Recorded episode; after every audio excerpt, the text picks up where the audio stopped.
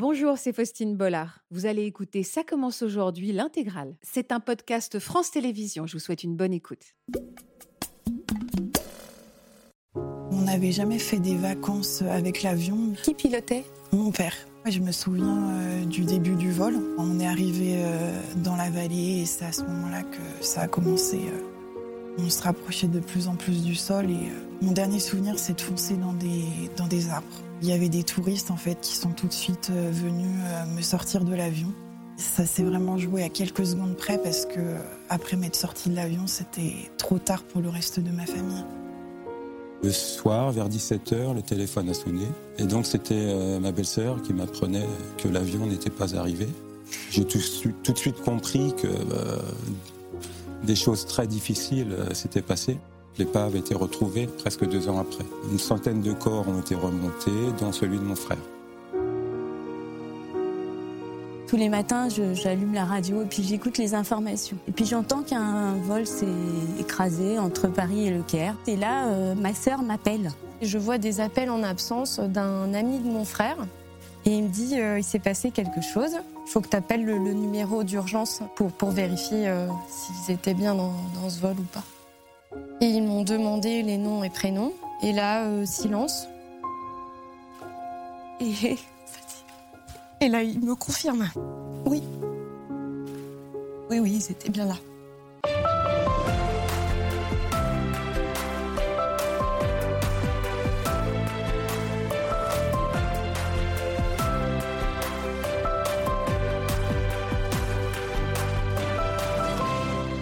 Bonjour à tous et bienvenue sur France 2. Merci de nous rejoindre et d'être toujours aussi fidèles au rendez-vous de Ça commence aujourd'hui. Bonjour Laura. Bonjour Faustine. Merci beaucoup d'être avec nous. On va commencer cette émission toutes les deux. Votre histoire nous a particulièrement émus à la rédaction. Il y a deux ans, votre vie a basculé alors que vous étiez en vacances, en famille. Est-ce que qu'est-ce qui vous est arrivé, Laura? Donc à ce moment-là, en fait, on avait prévu de faire le tour de France en avion avec ma famille, mes parents et mon frère. Et on partait d'Annecy et on devait se rendre euh, à Sarlat pour continuer nos vacances. Et c'est à ce moment-là, c'est sur ce trajet que euh, le crash euh, s'est déroulé et que du coup. Euh, vous avez perdu votre. Voilà, ouais. Qu'est-ce que vous avez perdu dans ce crash? J'ai perdu mes parents et mon frère. Vous êtes une toute jeune femme, Laura, extrêmement courageuse. Et vous pouvez m'expliquer, ce masque, c'est encore les, blessures que vous soignez? Vous pouvez m'expliquer? Il vous fait pas mal Ça fait pas mal hein? Non, non, non, c'est par rapport à mes brûlures. C'est pour euh, tout simplement comprimer les cicatrices et avoir un meilleur résultat. Ouais, parce que je me suis refait opérer dernièrement pour aussi esthétiquement pour que ce soit plus beau. Donc. Vous portez pas ce masque tout le temps? Si, si, si. Si vous le portez tout le temps? ouais, Nuit et jour? Oui, nuit et jour. D'accord. Mm. Comment ça va, vous? Ça va. Ça dépend des jours. Euh, mais ça va, ça va. En tout cas, euh, ouais, je pense avoir euh, vécu le plus difficile. Mais bon, forcément, il y a des moments où ça va moins bien, les souvenirs reviennent. Mais Vous avez vécu l'horreur, on va dire. Mais j'ai très envie aussi aujourd'hui qu'on rende hommage à votre famille. Mm. Et vous avez souhaité nous la présenter, cette famille, à travers quelques photos qui vous tiennent particulièrement à cœur. On va se plonger euh, dans ces souvenirs avant de voir un extrait du journal télévisé qui a été diffusé le lendemain du drame. Et on va se retrouver avec nos autres invités qui vont vous soutenir aussi et avec nos experts. On regarde. À l'âge de 15 ans, je suis partie avec ma famille en vacances au Canada. Nous avons fait un road trip à travers le pays. C'était une expérience incroyable. Avec mon père, ma mère et mon frère, on partageait cette passion pour le voyage. C'est vraiment quelque chose qui nous liait. Mon père avait d'ailleurs obtenu sa licence de pilotage pour pouvoir voler et nous faire voyager dans un petit avion de tourisme. Nous avions une belle relation de famille. On était très soudés. J'étais très proche de mon frère qui avait un an de plus que moi. Mes parents nous considéraient même comme des jumeaux car on faisait tout ensemble. J'avais 18 ans quand nous avions décidé de partir faire un tour de France en avion avec ma famille. Mais ce jour-là, rien ne s'est passé comme prévu.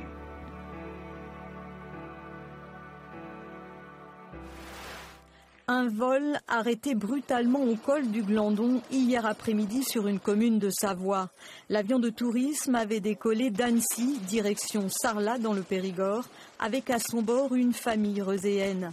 Le couple et leur fils sont décédés dans le crash de l'appareil, totalement embrasé. Leur jeune fille, grièvement blessée, a été transportée au CHU de Lyon. On commence cette émission en pensant très très fort à eux.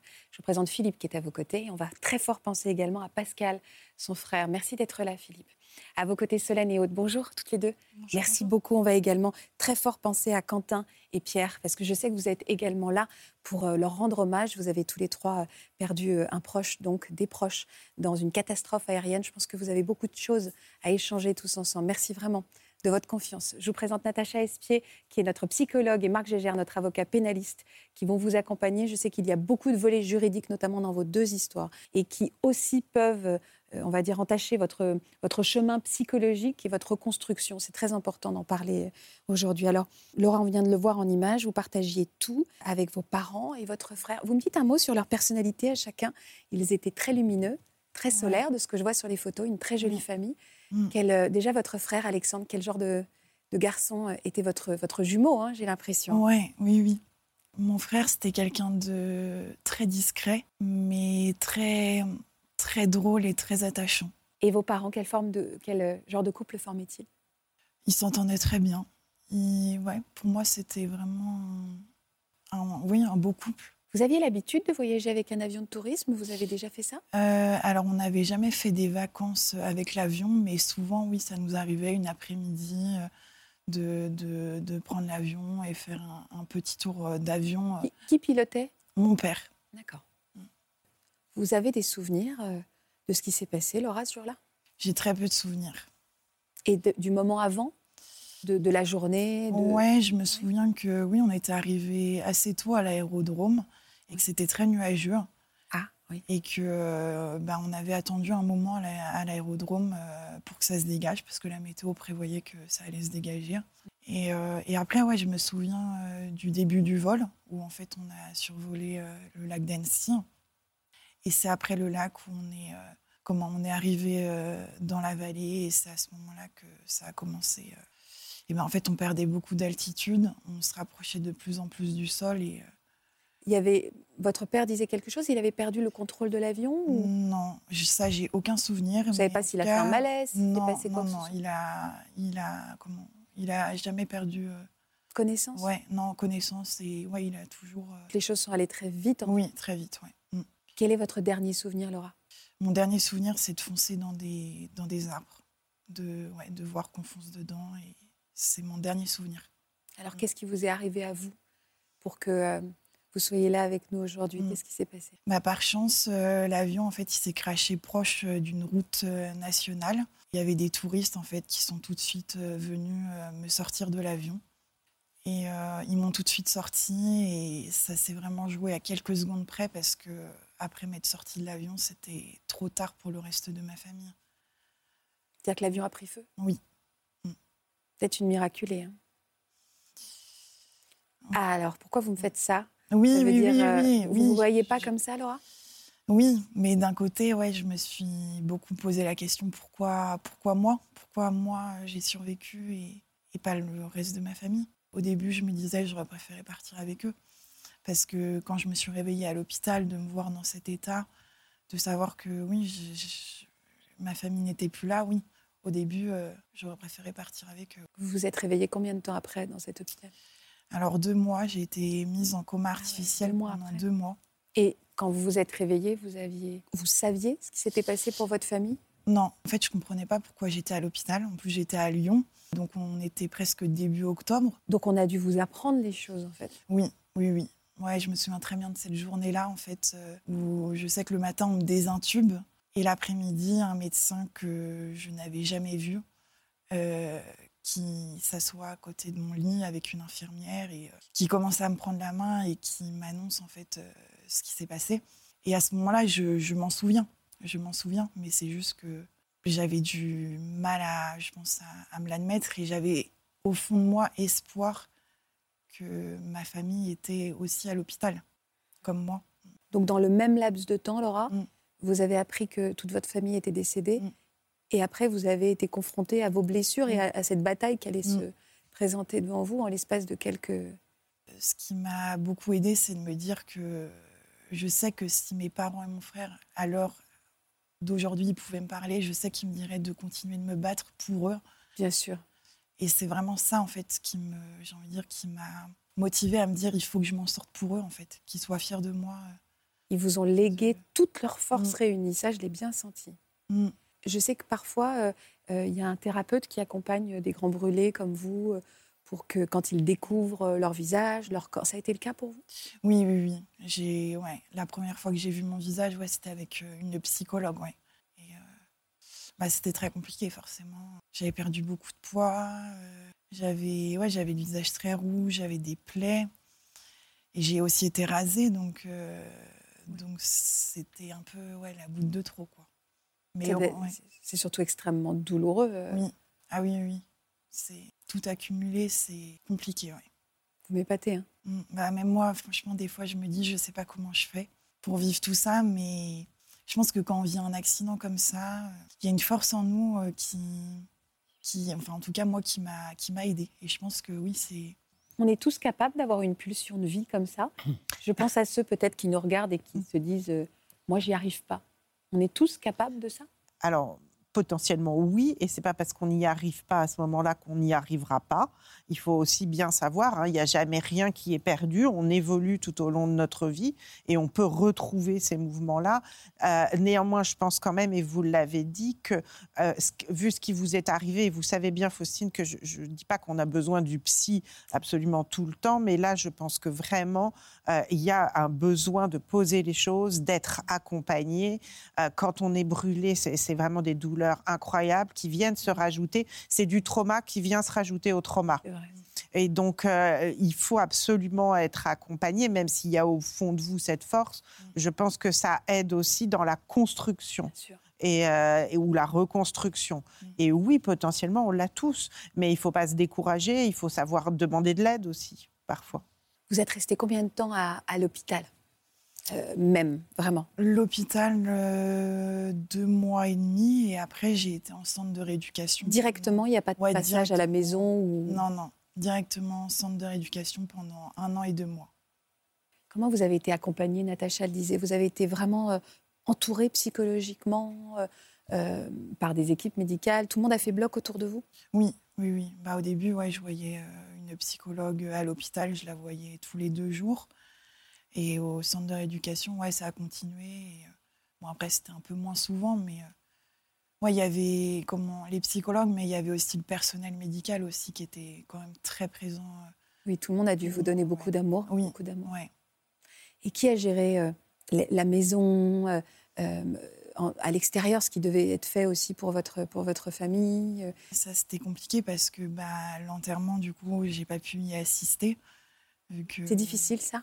Ouais, franchement, quand j'ai appris que ils avaient été enterrés sans que je sois présente, ça, c'était ouais, très compliqué de me dire que j'ai même pas pu être présente à l'enterrement de mes parents et de mon frère. Mais bon, c'était voilà, j'étais dans le coma, c'était ouais. pas possible. Mais euh, Cette- Ça s'est passé comment dans le centre des rééducations? Vous avez tout réinventé une vie finalement avec des amis Oui. des- oui, oui. Bah, j'ai eu la chance ouais, d'être euh, d'être arrivée en même temps euh, qu'une autre euh, jeune femme brûlée comme moi. On a vécu en fait tout- toute notre éducation ensemble. Et c'est vrai que bah, ça m'a aussi beaucoup aidé en fait de, de me rendre compte que j'étais pas la seule brûlée et de vivre euh, tout ensemble. On avait quasiment le même âge, etc. Ouais, c'était vraiment. Ça vous a vraiment aidé. Ouais, Et c'est pour ça que vous, par votre présence aujourd'hui, vous pouvez aider d'autres à la Oui. maison qui ne vont Mm. pas se sentir seuls. ouais. Parce que en vous voyant et avec votre force aujourd'hui, Mm. au bout d'un an et demi, quand vous êtes sorti, vous êtes allé où? Alors, je suis retournée à Nantes, Oui. mais d'abord chez ma grand-mère euh, maternelle. Mais il faut savoir que moi, je, je voulais retourner dans ma maison familiale. Donc, au début, j'étais chez elle pour faire, j'ai envie de dire, le retour progressif dans la maison. Mais euh, je dormais chez elle, mais en journée, j'étais dans ma maison. Vous aviez besoin d'y aller? Ouais, parce que cette maison, j'ai un peu envie de dire que c'est mon dernier souvenir d'eux. Et c'est ma maison familiale, en fait. J'ai toujours vécu là-bas. Ouais, c'est. Pour moi, ouais, je, je m'y sens bien, en fait, dans cette maison. C'est pas trop douloureux en fait. Vous, vous- au contraire. Au- début, c'était compliqué, forcément, parce que de me rendre compte que, bah, voilà, il serait plus jamais présent dans cette maison.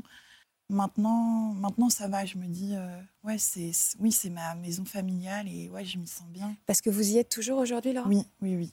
Comment vous vous êtes réapproprié les lieux? Eh ben, j'ai changé pas mal de choses à l'intérieur, que ce soit la déco, pour vraiment m'approprier euh, la maison, j'ai changé des meubles, des peintures. Ouais, pour vraiment en fait me sentir encore plus euh, chez moi. Et dans cette maison, vous êtes, vous vous sentez proche de votre famille en fait. Ouais, oui. C'est joli comme symbole d'ailleurs, la maison Oui. qui protège, la maison qui Mm. couvre, la maison qui love. Bah, quand on perd ses parents, on se dit qu'on peut plus rentrer à la maison. Oui, c'est vrai. Et ça, c'est une douleur. Et alors, je- on comprend tout à fait que vous ayez eu envie justement de rentrer à la maison. Euh, et puis, euh, c'est la transmission aussi, il ne faut pas oublier ça. Effectivement, vous les sentez là, mais il y a, quelque chose de l'ordre de la transmission. Et je trouve, euh, vous êtes toute jeune, c'est une grande intelligence émotionnelle de pouvoir rentrer et de vous approprier. C'est-à-dire, vous êtes là, c'est toujours la même maison, mais vous avez un peu changé les choses. Parce que tout l'enjeu, c'est de ne pas transformer cette maison en mausolée. C'est-à-dire où euh, on ne touche à rien, on ne bouge pas et, on est comme un peu. euh, alors, c'est pas un très, pas une bonne image, mais c'est ça. On est un peu comme une nature morte. On va plus bouger. Tandis que vous, là aussi, vous réinsufflez une pulsion de vie dans cette maison, et je pense que c'est une très bonne chose. Et puis vous, là encore, vous êtes toute jeune.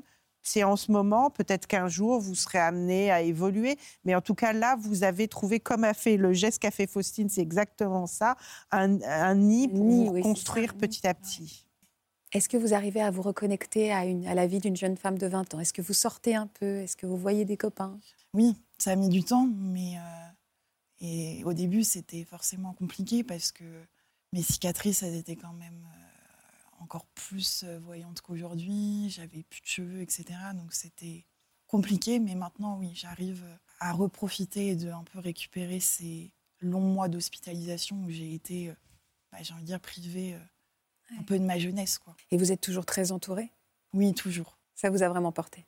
Oui, ah oui, oui. Je suis persuadée que, que toutes les personnes qui ont été présentes, enfin qui étaient, ouais, qui ont été là pendant ces longs mois euh, compliqués m'ont beaucoup aidé et ils sont toujours là à l'heure actuelle. Et, et ouais, ouais, je suis persuadée que sans eux, ça aurait été pas pareil. Ben, Ils sont là et puis, puis ils sont là aussi, parce que je crois qu'ils sont très fiers de vous. Regardez. Laura, le 5 août 2021, ta vie a changé de direction. Et les nôtres aussi. Je voulais juste te dire, Laura, tu es une personne extraordinaire. Ton courage, ta volonté, ta force de caractère sont impressionnants. Pour moi, tu es un modèle, tu es un exemple. Ton courage et ta volonté de t'en sortir ont toujours été exemplaires. Je suis fière de toi. Très fier d'être ton parrain. Sache que je serai toujours là pour toi. Tu pourras toujours compter sur moi. Bon, je t'aime très fort. Tu as déjà subi tellement d'épreuves. Nous te souhaitons un avenir heureux et serein. Sache qu'on est à fond derrière toi. On est tous avec toi. Laura, on t'aime fort. À très bientôt en Alsace. Je vous sens émue, Célène. Pourquoi vous êtes émue par ces images? Parce que la famille, c'est tellement important. C'est vrai. Ça, ça nous fait grandir, ça nous construit. Et là, euh, je trouve que c'est c'est juste magnifique, ces témoignages. Mm. C'est plein d'espoir. C'est ça que vous nous dégagez sur ce plateau, hein, vraiment. Plein d'espoir, plein de force. On le ressent vraiment. La force de caractère à 20 ans, c'est magnifique. C'est dingue, hein je suis assez d'accord. Je pense que les drames que nous avons vécus nous ont fait faire des choses qu'on ne pensait pas pouvoir faire. Qui était euh, Pascal C'était votre frère aîné ou Oui, votre frère oui. Quel âge euh, il avait au Il est moment? parti à, à l'âge de 48 ans, Et vous, vous aviez quel âge, Philippe? 46 et demi à peu près. voilà. Quelle relation vous aviez tous les deux? On était proches et éloignés. Voilà, donc, euh, il était père de deux jeunes euh, adolescents. Il habitait à Limoges, moi j'habitais à côté d'Orléans. Euh, il avait un métier passionnant. Il voyageait dans une trentaine de départements du sud, du sud-ouest de la France. Et euh, le soir, il aimait bien euh, dîner dans des grands restaurants. Il aimait bien trouver un petit viticulteur pour apporter euh, quelques caisses de vin. Je dis de mon frère qu'il était gourmand et gourmet. C'est quand la dernière fois où vous lui avez parlé, votre frère? Je vais parler euh, début mai 2009, la veille, le jour ou le lendemain de son 48e anniversaire. Votre frère Pascal fait donc partie euh, des victimes, des 228 victimes du vol Rio-Paris. C'est de, ce, de cette catastrophe aérienne dont vous allez nous parler euh, aujourd'hui. Comment vous avez appris ce qui s'était passé ce jour-là? Alors, le 1er juin 2009, c'était euh, jour de Pentecôte, donc un jour férié. Il faisait beau sur Orléans, je bricolais, mes enfants recevaient des copains, pas de télévision, pas de radio. Et le soir, vers 17h, le téléphone a sonné. Je me suis dit que qui, qui appelle un, un lundi de Pentecôte. Et donc, c'était euh, ma belle-sœur qui m'apprenait que l'avion n'était pas arrivé. J'ai tout, de suite compris que euh, des choses très difficiles euh, s'étaient passées. Donc j'ai dit à ma femme, euh, appelle les parents pour que les, les enfants repartent, les copains de mes enfants. J'ai téléphoné tout de suite à mes parents. Ma femme a appelé sa mère pour qu'elle vienne garder mes trois enfants, nos trois enfants. Prenez votre temps, prenez votre temps, Philippe. Et puis, euh, j'ai téléphoné à mes parents, on a pris la voiture tout de suite, ma femme et moi, et on a été les voir. Donc, on a fait 300 km pour aller d'Orléans à Reims. On est arrivé vers 20h, 21h. Et là, on ne savait pas encore ce qui s'était vraiment passé. À ce moment-là, euh, on parle juste de, de disparition. On a un extrait juste de l'époque, parce qu'on est, on est tous été suspendus à, euh, aux informations pour savoir ce qui était arrivé à, à tous ces gens, dont votre frère Pascal. Regardez. C'est une catastrophe comme jamais Air France n'en a connu. Depuis 4h15 ce matin, le vol AF447 a donc complètement disparu, sans aucun message de détresse. Il y avait à bord 216 passagers et 12 membres d'équipage, hôtesse, steward et commandant de bord. On va s'y arrêter longuement. D'abord le récit de cette journée. Claude Sampère, Antonin Broutard. Tout commence hier soir vers 19h, heure brésilienne. À minuit 19, décollage de routine. Le vol longe tout d'abord le Brésil avant de se diriger au-dessus de l'océan. Vers 3h30, l'avion rentre dans une zone de forte turbulence. Trois minutes plus tard, selon certaines sources, le pilote aurait signalé une panne. Sur le panneau d'affichage, le vol AF447 est toujours annoncé retardé. Immédiatement, les familles sont prises en charge à l'écart par des médecins et des psychologues. Le vol AF447 n'arrivera jamais. Quand, je suis arrivé le, le lundi soir chez mes parents, mon papa m'a dit euh, Je ne sais pas si je vais survivre à ça. Et nous sommes aujourd'hui, euh, presque 15 ans après, mon papa est toujours vivant. Donc s'il y, a une chose que j'ai appris suite à ce drame, j'en discutais tout à l'heure avec toi, c'est que heureusement, la vie est plus forte que la mort. Heureusement, on est capable d'accepter l'inacceptable on est capable de survivre à la perte d'un enfant. Et moi, comme j'ai dit aussi, euh, du jour au lendemain, il y a un avant 1er juin 2009 et un après 1er juin 2009. Notre vie a été bouleversée. Personnellement, je me suis retrouvé euh, fils unique du jour au lendemain. Euh, notre insouciance a disparu. Mes parents étaient en retraite. Tout se passait bien. Mes neveux avaient un père qui s'occupait beaucoup d'eux. Il les emmenait en semaine euh, le soir faire des entraînements de tennis de table, de basket. Le week-end, il les emmenait faire des matchs. Donc il était euh, un père aimant et aimé. Comment ça va, vous, Philippe? Je ne sais pas. Je sais pas. J'ai l'impression qu'à cette période-là, euh, et peut-être encore aujourd'hui, vous vous êtes mis dans une boîte pour. Oui, oui. Souvent, on me dit pour s'occuper des autres, il faut Ben s'occuper oui. de soi-même. Voilà. Je donne beaucoup pour les autres. Je le ressens dans votre discours. Permettez-moi de revenir sur ce 1er juin 2009. Est-ce que vous avez été pris en charge par une cellule Ce moment de latence, comment ça s'est passé? Oui, euh, Air France avait nommé des correspondants euh, régionaux euh, pour s'occuper des familles de victimes. Donc dès le lendemain, le mardi 2, euh, on avait un correspondant. Cette correspondante a pris contact avec ma belle-sœur, avec mes neveux. Le surlendemain, donc le mercredi 3, toutes les familles de victimes ont été réunies près de l'aéroport de Roissy, dans un hôtel. L'après-midi, il y a eu une cérémonie à Notre-Dame de Paris. Dix jours après, on a été reçu par le ministère des Transports. Donc, il y a eu un accompagnement. Il y a eu France Victimes qui nous, a- qui nous ont accompagnés. Des psychologues ont été mis à la disposition de mes parents, à la disposition de mes neveux. Mais est-ce qu'à un moment, on vous dit, parce qu'on parle toujours de la disparition du vol, est-ce qu'à un moment, on a formulé les choses? Oui, Moi, je n'avais pas besoin qu'on me le dise. Euh, entre le Brésil et le Sénégal, euh, c'est l'océan Atlantique. Donc, par définition, euh, le pire était arrivé. Et Donc, peut-être justement ma question, est-ce que c'est nécessaire de l'entendre ou pas? D'autres familles de victimes euh, ne pensaient pas qu'au moi, rêvaient euh, Rêver à quoi? bah, que l'avion est atterri sur une île euh, en plein milieu de l'Atlantique. Voilà, donc euh, quand un drame arrive, chaque famille, chaque personne réagit avec euh, son cœur, avec son cerveau, avec ses muscles. Voilà, donc il faut être humble. Et puis, euh, mais moi, tout de suite, dans la voiture avec ma femme, on, on écoutait la radio. Ma femme avait beaucoup de, de té- de coups de fil. Je savais que c'était trop tard, c'était fini. Voilà, donc après, euh, après, faut vivre avec l'absence. Voilà. Au bout de combien de temps on a retrouvé l'épave de l'avion et, et le corps de votre frère? Donc le drame est arrivé le 1er juin 2009, l'épave a été retrouvée en avril 2011, donc, euh, presque deux ans après. Au bout de la quatrième recherche en mer, les boîtes noires ont été découvertes quelques jours après l'épave. Euh, une centaine de corps ont été remontés, dont celui de mon frère.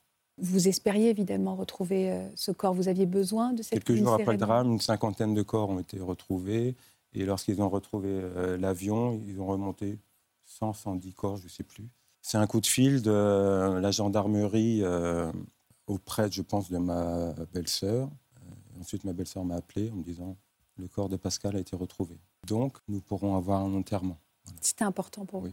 Donc, on a un lieu euh, au nord de Limoges. On a une, euh, une sépulture. Et son corps a été rapatrié euh, long- longtemps après. Oui, oui, oui. Vous avez pu l'accueillir. Euh, L'enterrement a eu lieu en décembre. Le corps, euh, les corps ont été remontés en avril-mai. Ensuite, par bateau, ils sont arrivés à, à Bordeaux. Ensuite, il y a eu, avec euh, l'ADN de mes neveux, bah, savoir euh, Prélevé, oui, bien sûr. quoi appartenait à qui, entre guillemets. Et donc, euh, je pense que ma belle-sœur a, a- a eu le corps de son mari aux alentours d'octobre-novembre.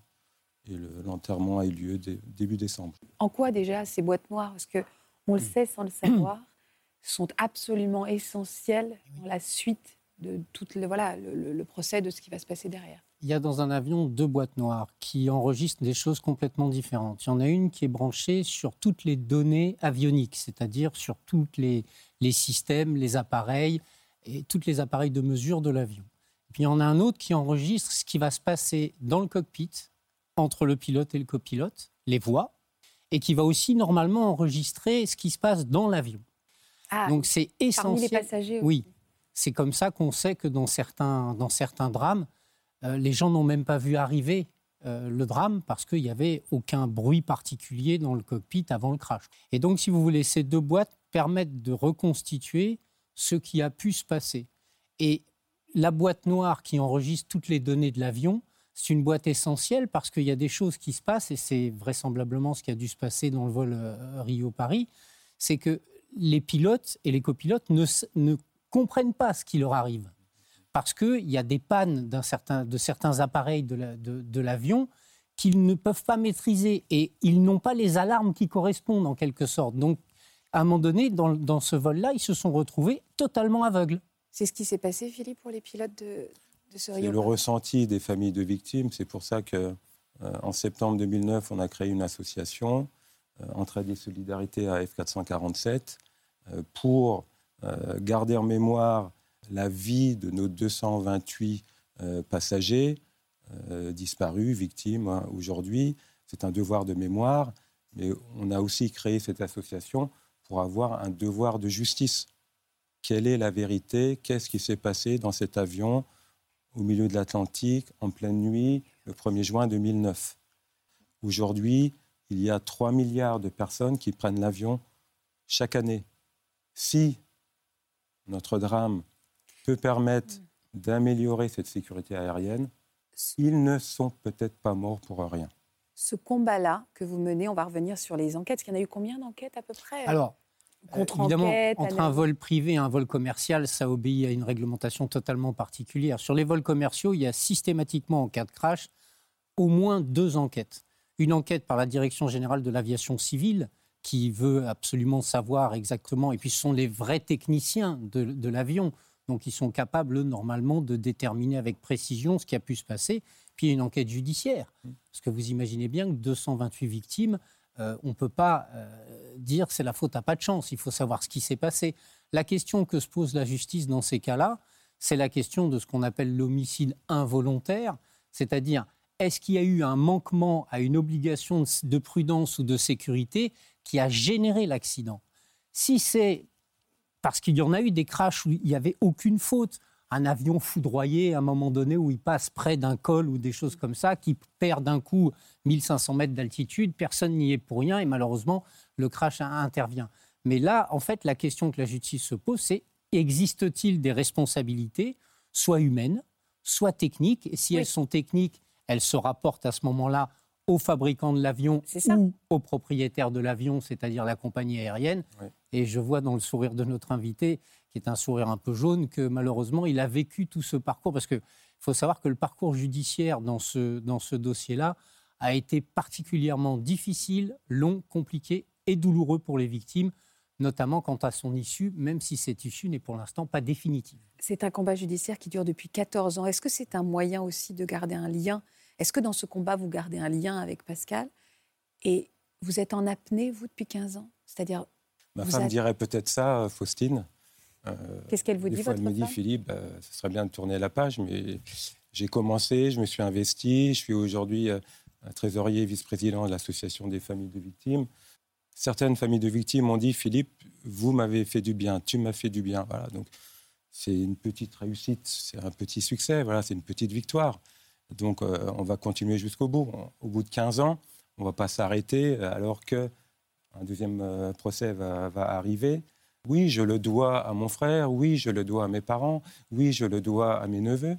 Et puis peut-être que, peut que ça me fait du bien. Ça me fait du mal, mais peut-être que ça me fait du bien. Donc je gère des paradoxes, euh, Faustine. voilà. Vous savez, au fond, on arrive, euh, comme dans tous les événements graves de la vie, on arrive, quand on perd des gens, avec tous nos bagages d'avant, tous nos bagages psychologiques d'avant. Et vous, on a entendu tout à l'heure combien vous êtes arrivé avec cette sensation qu'il fallait maintenant que vous aviez un devoir, en plus de la douleur de la perte de votre frère, euh, il- vous aviez le, euh, le- le devoir finalement On n'a pas le choix, madame. On n'a pas le choix, mais vous vous êtes mis la barre assez haute et je pense que effectivement c'est douloureux pour vous. Et après, je comprends très bien. C'est vrai que dans le deuil, euh, le fait de faire quelque chose, d'être dans l'action, peut être une aide. C'est rester proche. Mmh. C'est parce que c'est rester proche que c'est difficile de lâcher aussi.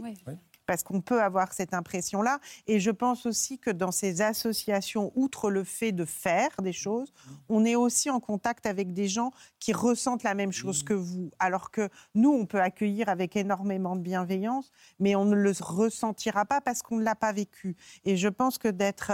Il y, a- une sorte de fraternité qui se, qui se joue là, euh, de ressentir les mêmes choses au même Je moment. dis à ma femme que j'ai une deuxième famille. Voilà, c'est ça. Mmh. de sang, voilà, ma femme, mes enfants, mon père aujourd'hui. Et puis j'ai une deuxième famille de cœur, une famille de peine, une famille de tristesse. Et la semaine dernière, nous avions l'Assemblée générale. Donc euh, ça, nous- ça nous fait du bien. C'est de ça, vous voir. partagez Voilà. quelque chose euh, ensemble. Et puis vous savez, dans une association, euh, malheureusement, il y a un noyau qui fait vivre l'association. C'est vrai. Si on ne s'investit pas, ça peut tomber à, à l'eau rapidement. euh, Et une, voilà. fois, et une fois que toute cette bataille judiciaire aura une conclusion, qu'est-ce que vous ferez de tout ça, Philippe? Je penserai peut-être à moi, à, à ma femme, à mes enfants. Euh, Je serai en retraite dans 3-4 ans, donc à la fin de euh, la procédure judiciaire. Je déménagerai peut-être. Je, Comme ça, je, euh, je Une autre du vie? temps pour moi. Voilà. C'est-à-dire que vous dites que ça sera peut-être le début d'une autre vie. Oui, oui, oui. oui. Mais il faut aller au bout, il faut boucler ça. quoi. Oui, oui, oui. C'est un... Moi, le mot devoir ne me fait pas peur du tout. Pour moi, c'est positif. hein. Je suis un homme de devoir, donc j'irai jusqu'au bout. Voilà.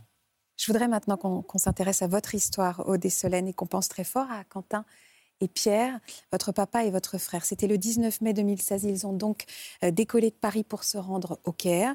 Leur avion n'a jamais atterri. On va regarder également un journal, un extrait du journal télévisé de l'époque. Il y avait eu 66 morts. Depuis quelques heures, l'information tourne en boucle à la télévision grecque. Des débris flottants ont été repérés au large de l'île de Carpathos. La compagnie égyptaire l'a confirmé il y a moins d'une heure. Il s'agit bien des débris provenant du vol MS-804. Pour l'instant, aucune image, mais les recherches se poursuivent dans une zone bien définie au sud de la Crète. Alors parlez-moi de, Quentin et Pierre. Déjà, quel type d'homme c'était, votre frère et votre père C'était des, c'était des hommes solaires aussi. Des hommes lumineux, des hommes euh, qui avaient beaucoup d'humour, beaucoup, une grande éloquence, euh, qui était être euh, au centre euh, des regards, au centre de la famille. Charisme, donc beaucoup de charisme chez les deux Beaucoup de charisme. Et, voilà. puis, vous voyez, il a un regard, il a un sourire euh, charmeur. hein. De charmeur, c'est vrai. Deux ouais. charmeurs. Comment- pourquoi ils se sont retrouvés à partir en voyage tous les deux? Dans quelle étape de leur vie ils étaient? Alors, euh, en fait, nous, on a perdu notre maman euh, un an avant le, le crash d'un cancer. D'accord. Et en fait, tous les deux étant célibataires euh, et veufs hein, pour, pour notre papa, ils avaient décidé de, de faire un petit euh, road trip euh, tous les deux. Et- Entre hommes. et de- Voilà, entre hommes. Et donc, euh, ils se dirigeaient vers, euh, vers, vers l'Égypte. C'était quoi le programme? C'était de faire de la visite touristique de l'Égypte où ils connaissaient déjà? Papa connaissait. Euh, il emmenait Quentin ouais, pour, euh, pour faire euh, voilà, euh, euh, une visite touristique. Ils allaient à Assouan. Alors Solène, vous vous étiez où ce jour-là? Alors moi précisément, j'étais dans un hôtel à Paris où j'organisais une conférence pour mon entreprise. D'accord. Donc j'étais bloquée dans une conférence euh, jusqu'à midi. euh, et Qui, vous a, qui vous a appris qu'il s'était peut-être passé quelque chose? Parce qu'à ce moment-là, vous ne saviez pas encore. Alors je, je sors euh, voilà, de cette conférence et je vois des appels en absence d'un ami de mon frère. Trois appels. Du coup, je le rappelle. Et en fait, euh, euh, j'étais tellement loin d'imaginer ce qui allait me tomber dessus. Avec humour, je lui dis bah, Qu'est-ce qui te prend de m'appeler comme ça? Et il me dit Il s'est passé quelque chose sur euh, voilà, un vol, euh, voilà, un accident d'avion euh, sur un vol Paris-Le Caire. Je lui dis Bah. de toute façon, c'est- pas le nôtre. Ils allaient à Sourds. Et en fait, il me dit Non, non, mais Solène, il faut que tu appelles le, le numéro d'urgence pour, pour vérifier s'ils étaient bien dans, dans ce vol ou pas. Et vous étiez toujours dans votre conférence, dans votre hôtel Non, j'étais dans le couloir. Et c'est là où vous avez appelé le numéro d'urgence tout de suite? Euh, non, non, non, là, j'ai été pris en main parce que je pense que. Alors, j'ai pas des souvenirs très clairs. J'ai dû euh, un peu faillir. Du coup, on m'a emmené dans une salle de réunion. Et là, le manager de l'hôtel euh, est arrivé. Et je lui dis, ben voilà, euh, je ne sais pas ce qui se passe. euh, mais en tout cas, il faut que j'appelle un numéro d'urgence. euh, voilà. Et on a appelé ensemble. Et ils m'ont demandé les noms et prénoms que j'ai donnés. Et là, silence. Et Et là, il me confirme. Oui. Oui, oui, ils étaient bien là. Alors là, on arrive dans une phase complètement euh, hystérique. L'hystérie totale, c'est pas possible. De toute façon, c'est pas possible. On ne peut pas perdre trois personnes en un an. Donc là, vous vous trompez, c'est pas possible. Donc on crie, on s'écroule, euh, perd pied. Et puis bah, maintenant, il faut prévenir les autres. Parce que c'est vous qui avez dû prévenir euh, votre sœur? Bah, J'étais la première à le savoir. Parce que vous, personne vous avez appelé de votre côté, Aude? Non, personne ne m'a appelé en fait. Donc euh, moi aussi ce matin-là, euh, alors moi c'était un peu différent en fait. Tous les matins, j'allume la radio et puis j'écoute les informations.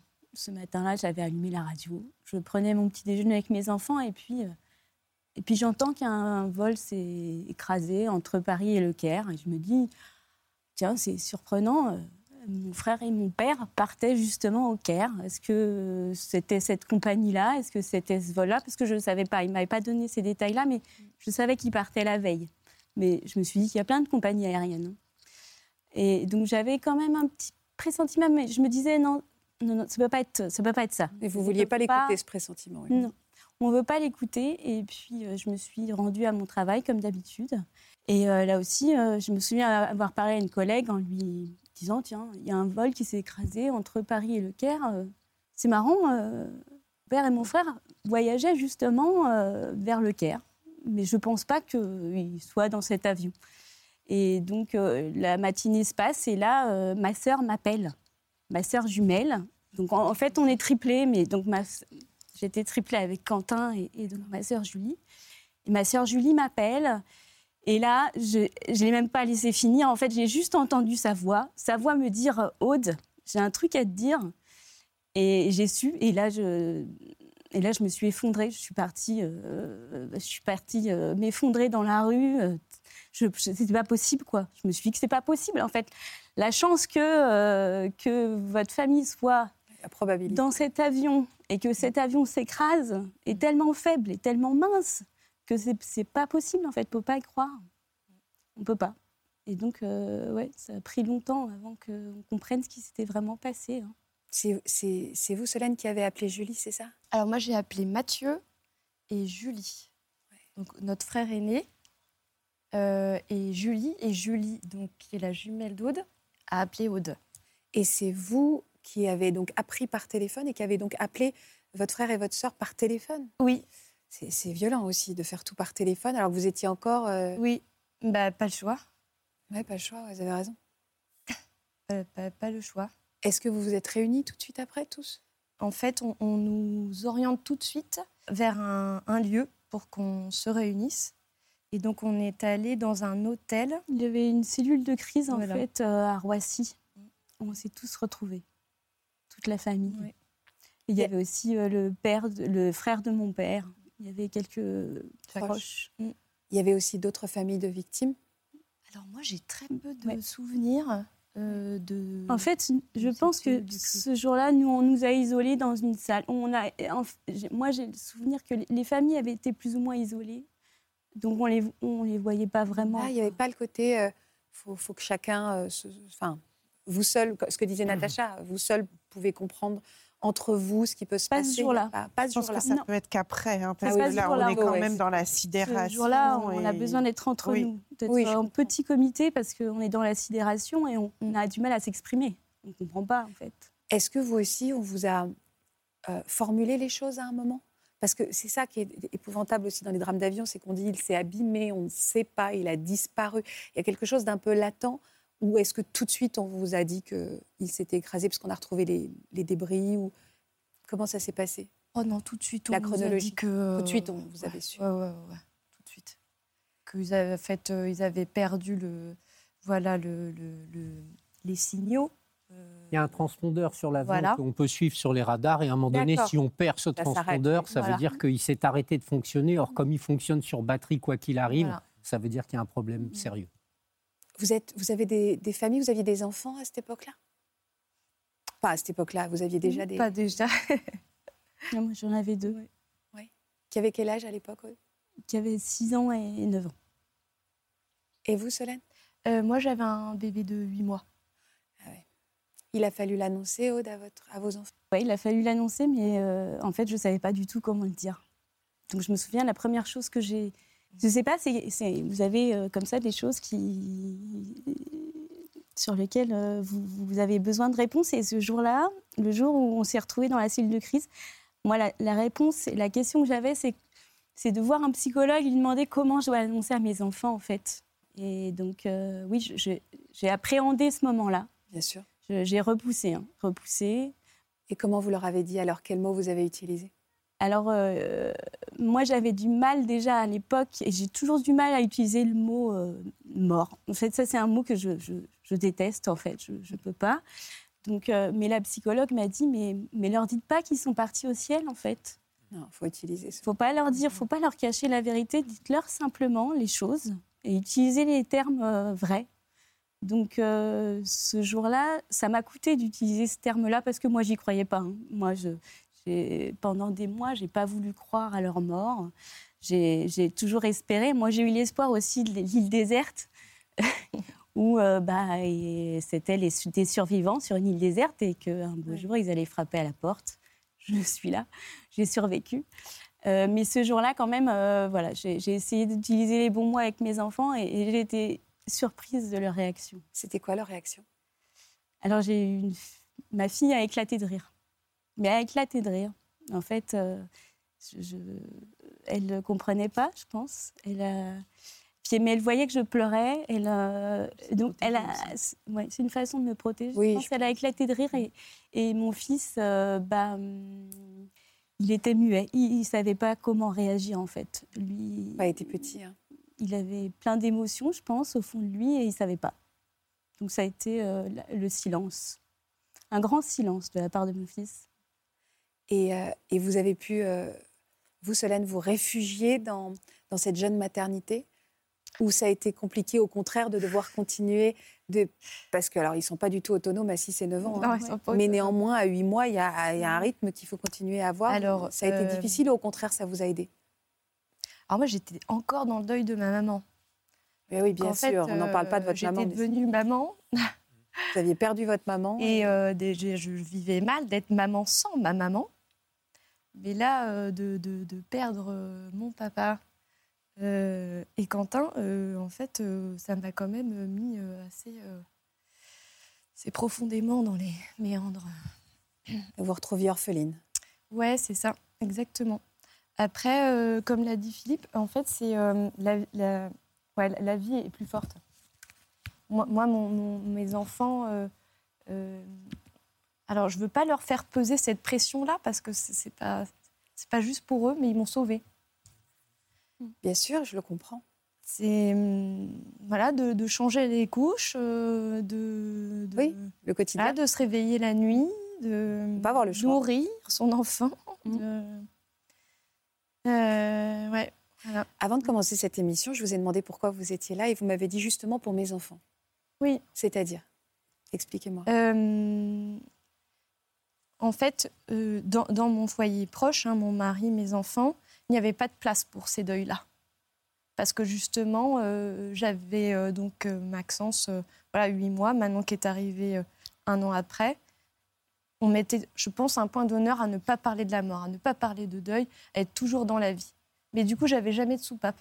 Donc, je ne pouvais pas vivre mon deuil, puisque finalement, euh, bah, il fallait vivre dans ce, posit- ce, ce positivisme. Euh, voilà, euh, non-stop.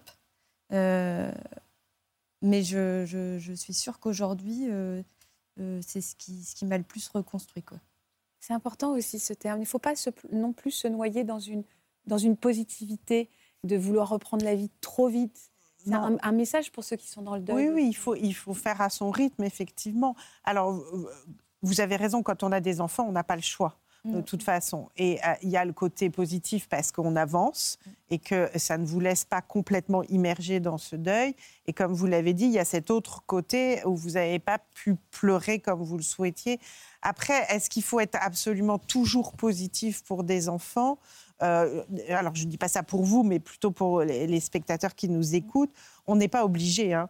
Euh, à partir du moment où on explique aux enfants ce qui se passe, euh, pourquoi on est triste, bah, c'est normal d'être triste quand on a perdu son papa et sa maman. Et, euh, les enfants peuvent comprendre, y compris les bébés. Mais moi, ce qui me. Combien je suis désolée pour vous, euh, c'est pas très joli comme mot, mais cette accumulation de deuil. C'est-à-dire vous rajoutez encore du chagrin et comment se consacrer à chaque perte au fond dans sa tête. hein. Ce que je trouve difficile, mais parce que j'ai des enfants petits aujourd'hui aussi, c'est d'avoir son propre chagrin, puis avoir du chagrin pour eux. Parce qu'en fait, vos enfants, ils ont perdu des grands-parents aussi, euh, euh, qui ne connaîtront pas aussi, enfin pour les, pour les vôtres, parce que c'était votre première, euh, c'était votre premier enfant? En 2016, c'était votre premier enfant. Donc il y a ça aussi, c'est la douleur par ricochet. De, Philippe nous l'a dit aussi, la douleur de mes parents à porter, la douleur. Et vous, c'est ça aussi, d'avoir de la.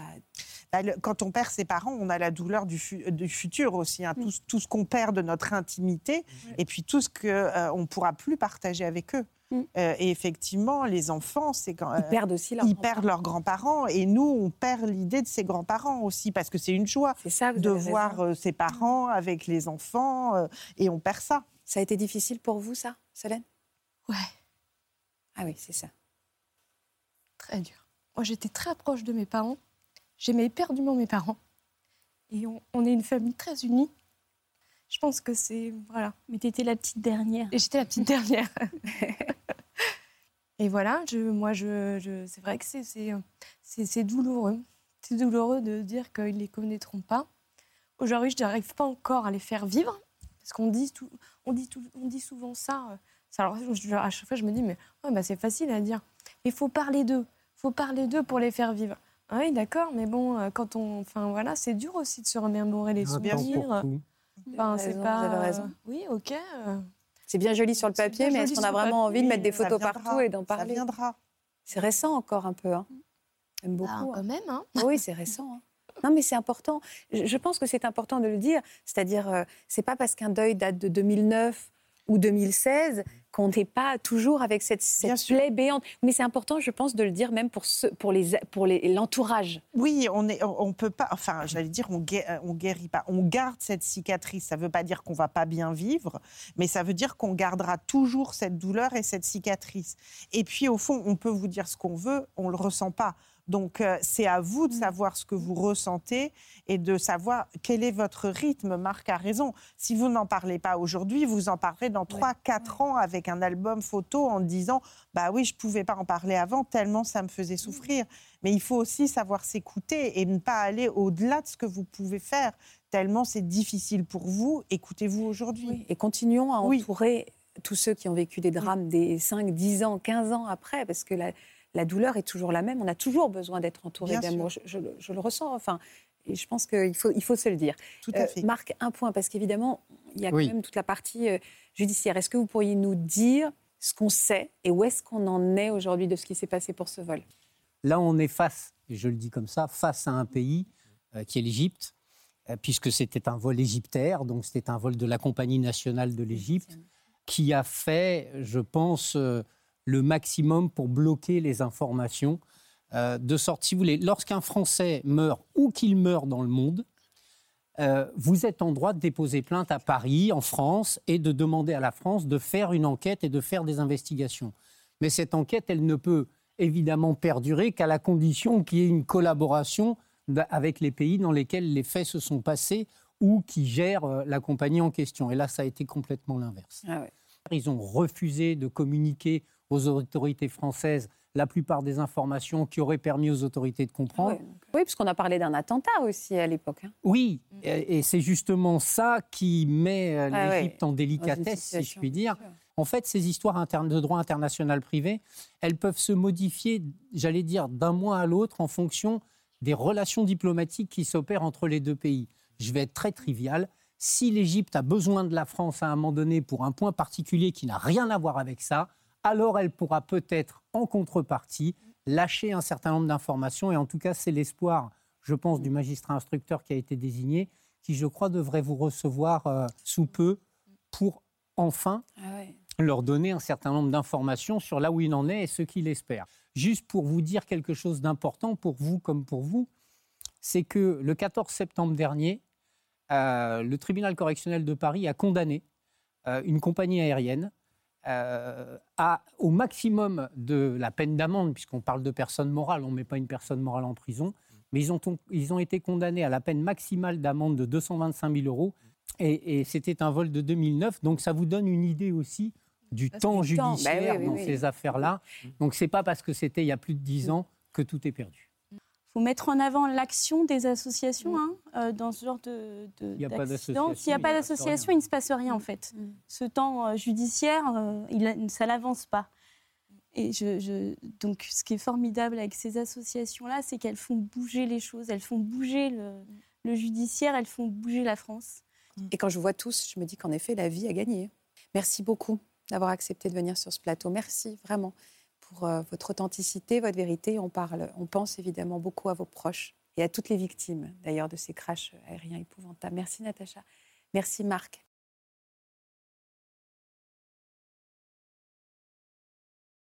Merci à tous les quatre. Merci à vous. Je vous embrasse.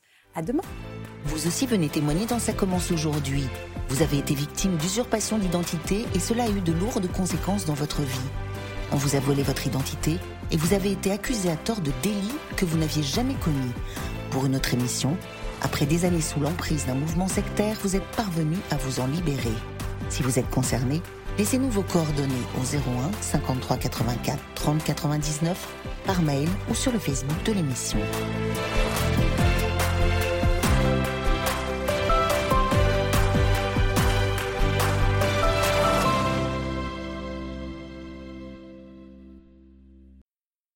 Voilà, j'espère que ce podcast de Ça commence aujourd'hui vous a plu. Si c'est le cas, n'hésitez pas à vous abonner. Vous pouvez également retrouver l'intégralité de nos émissions sur France.tv.